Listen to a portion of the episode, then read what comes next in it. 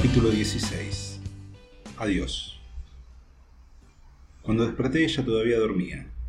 La cama era chica para los dos, pero sobraba espacio. Durante la noche me desperté un par de veces. Siempre estábamos abrazados. A veces ella recostada sobre mi hombro, otras era yo quien la abrazaba desde atrás. No nos soltamos, fue lo primero que pensé. Intenté moverme despacio para que no se despierte, Quería ir al baño y después poner la pava para tomar unos mates. No me dejó. Apenas quise moverme me agarró fuerte. Me gustó. Nos quedamos abrazados un rato, sin decir nada. Las imágenes de la noche anterior iban cayendo una tras otra. La llegada por sorpresa, el impulso, la pasión, su sonrisa, las palabras. No preguntes nada. Cogeme. Te extrañé. Me miró con dulzura y me dio un beso en el cuello. Buen día, sos hermoso. Me dijo de un modo en que no lo había escuchado nunca. Me gustó. Buen día. ¿Preparo unos mates? Pará, no te levantes todavía. Quedémonos un rato así.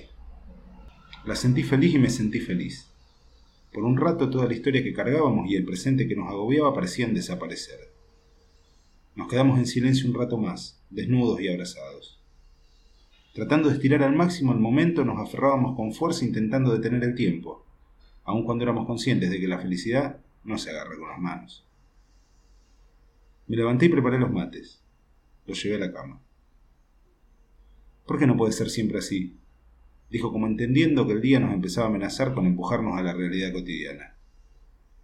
¿Y si se puede? ¿Vos estás segura de que nos bancaríamos que se pueda? ¿Qué sé yo? A mí el cuento de hadas ya se me hizo pelota hace rato. Pero de verdad te digo, ¿qué pasa si lo intentamos? ¿Y qué querés hacer? ¿Vas a ir a hablar con el viejo y le vas a agradecer por todo o te vas a ir como Pancho por tu casa? Dale, Aníbal. Vos sabes que es imposible. ¿Y yo? ¿Me junto con las chicas en el medio del bar y les aviso que me voy?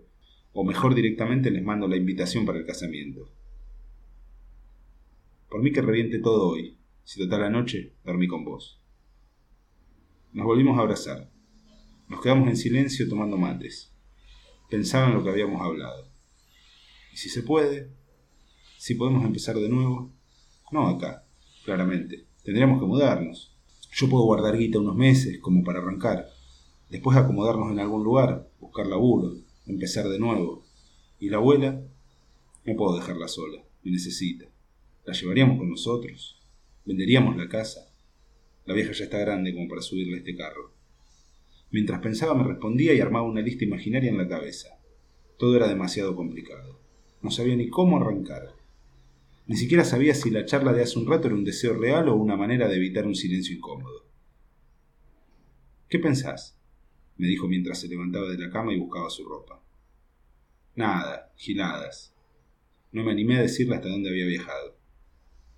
Nada o giladas. No es lo mismo. No le respondí. Me quedé mirándola. Estaba parada frente al espejo desnuda, acomodándose el pelo. Giró y me miró. ¿Quedó bien? Asentí con una sonrisa. Me gustas mucho, le dije tratando de responderle más allá de lo que me había preguntado. Quería abrazarla y traerla nuevamente a la cama conmigo.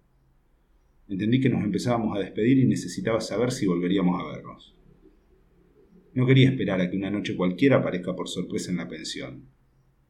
Pensé en acompañarla unas cuadras y charlar. Me levanté rápido de la cama y fui hasta el baño. Mientras me lavaba la cara decidí salir y decirle todo.